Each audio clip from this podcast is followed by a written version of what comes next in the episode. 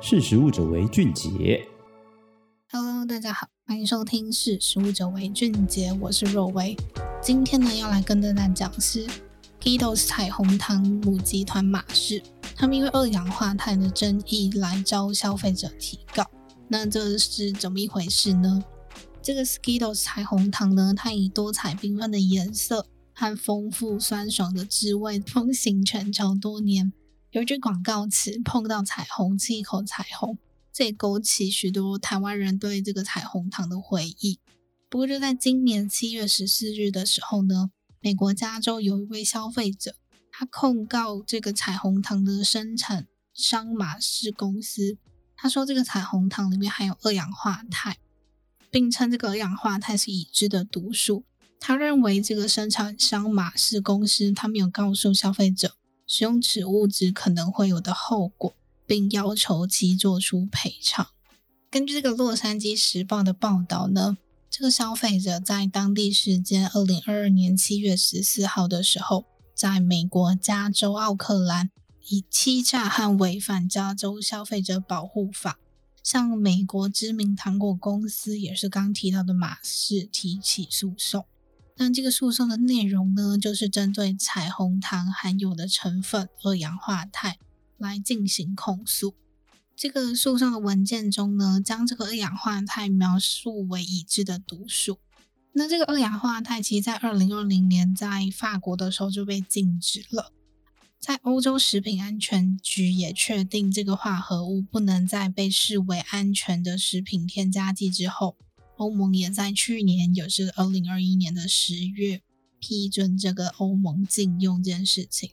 那整个禁令呢，在今年的八月七日生效。那这个提出告诉的消费者就是说，Guido 彩虹糖这件产品，它已经不得不在法国改变它的成分，也将被迫在整个欧洲做出相同样的成分调整。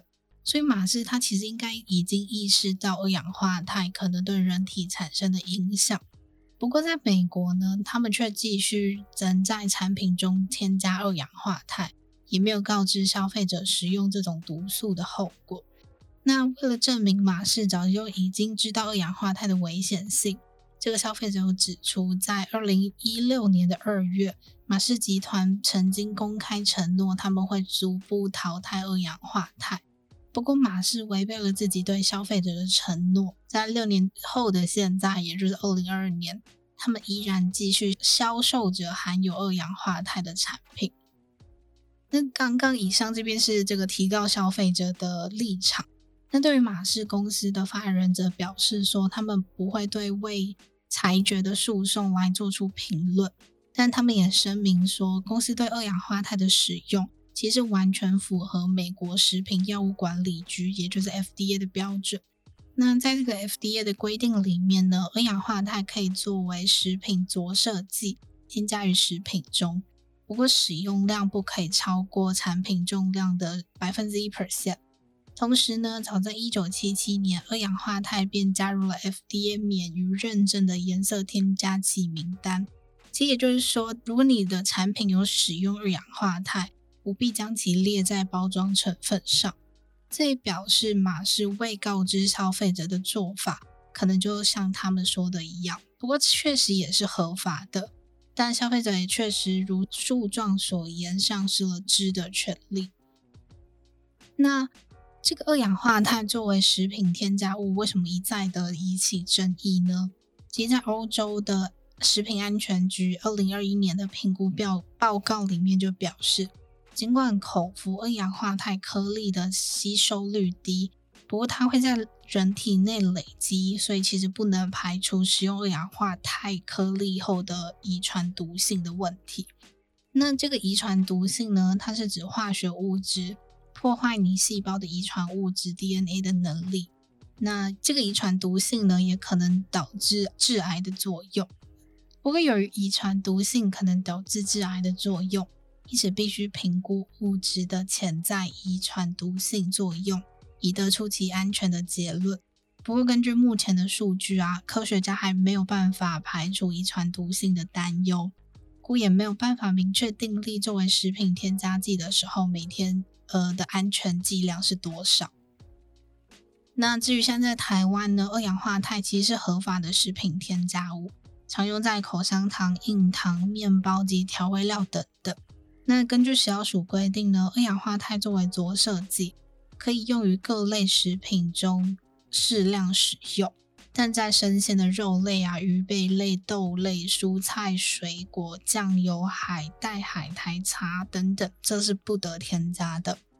所以，其在无法验证二氧化钛安全性的状况下，这个二氧化钛的禁用似乎成了国际的趋势。不过，除了 Skittles 彩虹糖之外，市面上还有许多其他的食品也有添加二氧化钛。那对于食品厂商来说，如果你想要符合国际的趋势，找到二氧化钛的替代品之当务之急。那也有许多公司其实在尝试可以开发出能够替代二氧化钛的添加物。曾经有一个新创公司，它开发了一种原料，百分之百基于纤维素的白色原料。这个灵感是取之于一个甲虫的壳散发光的原理，正在试图的将光学的技术应用在其中。那不过目前的技术可能啊，也许还没有发展出可以完全媲美二氧化钛特性的物质。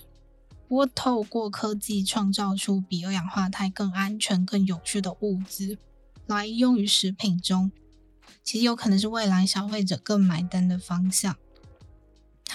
那今天就是跟大家分享这个 Skittles 彩虹糖因为氧化钛争议遭消费者提告的新闻。好，那我们今天分享就到这边，我们下次再见。拜拜。